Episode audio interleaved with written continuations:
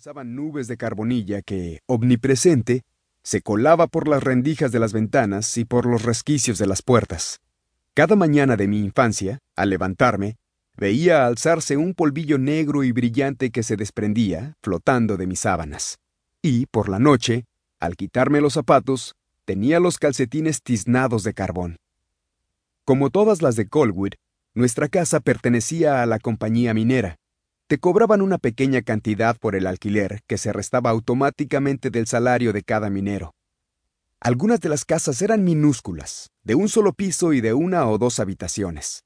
Otras, amplias y de dos pisos, se habían construido inicialmente como pensiones para los mineros solteros durante los prósperos años 20, pero durante la Gran Depresión de la década siguiente se dividieron en viviendas familiares. Cada cinco años, la compañía pintaba todas las casas de Colwood de un mismo blanco, que pronto se teñía de gris del carbón que traía el aire. En primavera, las familias solíamos limpiar a conciencia el exterior de nuestra casa, armados con cepillos y mangueras. Cada casa de Colwood tenía su correspondiente patio vallado y, como el nuestro era mayor que el de los demás, mi madre plantó una rosaleda. Llenaba sacos de tierra de la montaña y los llevaba al hombro hasta el patio, donde abonaba, regaba y podaba cada rosal con esmero. Todos sus esfuerzos daban su fruto en primavera y verano. Las magníficas flores, rojas como la sangre, además de delicados capullos rosados y amarillos, se rebelaban contra el verde oscuro de los cerrados bosques de alrededor y se alzaban, desafiantes, ante la lúgubre mina entre negruzca y grisácea, que estaba a poca distancia del pueblo. Nuestra casa estaba en la esquina donde la carretera estatal giraba hacia la mina al este. Otra carretera, asfaltada por la empresa, trazaba el recorrido inverso hasta el centro del pueblo. Main Street, la calle principal, estaba en un valle tan angosto que había algunos tramos donde cualquier chico con buen brazo podía lanzar una piedra desde un lado y llegar al otro. Cada mañana de los tres años anteriores al instituto, me subí a la bici con una bolsa de lona blanca al hombro y repartí el periódico. El Bluefield Daily Telegraph, por todo el valle hasta dejar atrás la escuela de Colwood y las hileras de casas que seguían un pequeño arroyo. Mi recorrido terminaba en las laderas de las montañas de delante. A un kilómetro y medio de Main Street había una gran hondonada en las montañas, donde se encontraban dos riachuelos. Allí estaban las oficinas y la iglesia de la compañía, el Hotel Clubhouse también de la compañía, el edificio de correos, donde, además, pasaban consulta el doctor y el dentista de la compañía, y, finalmente, la tienda principal de la compañía, a la que todos llamábamos la tienda grande.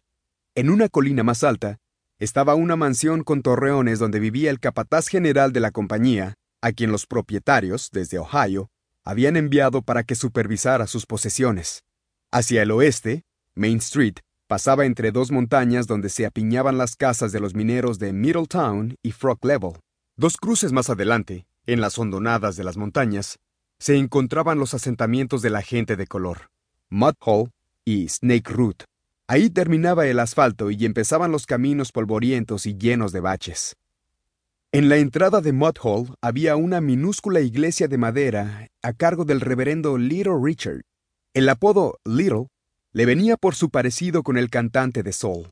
En Mudhall no había nadie suscrito al periódico, pero siempre que me sobraba uno lo dejaba ahí, en la iglesia, y con el paso de los años el reverendo Richard y yo acabamos haciéndonos amigos. Me encantaba cuando el reverendo encontraba un momento para salir al porche de la iglesia y contarme rápidamente una historia de la Biblia. Lo escuchaba sin bajar de la bicicleta, fascinado por su voz profunda y resonante. Me gustó especialmente la descripción que me hizo un día de Daniel en el foso de los leones. Mientras imitaba, con los ojos como platos, el asombro de los captores de Daniel al descubrir a su prisionero paseándose por el foso y con el brazo encima de un león enorme, yo me reía a carcajada limpia. Vaya con este Daniel. ¿Cómo conocía al Señor? Terminó el reverendo con una sonrisa mientras yo seguía riendo. Y por eso era tan valiente.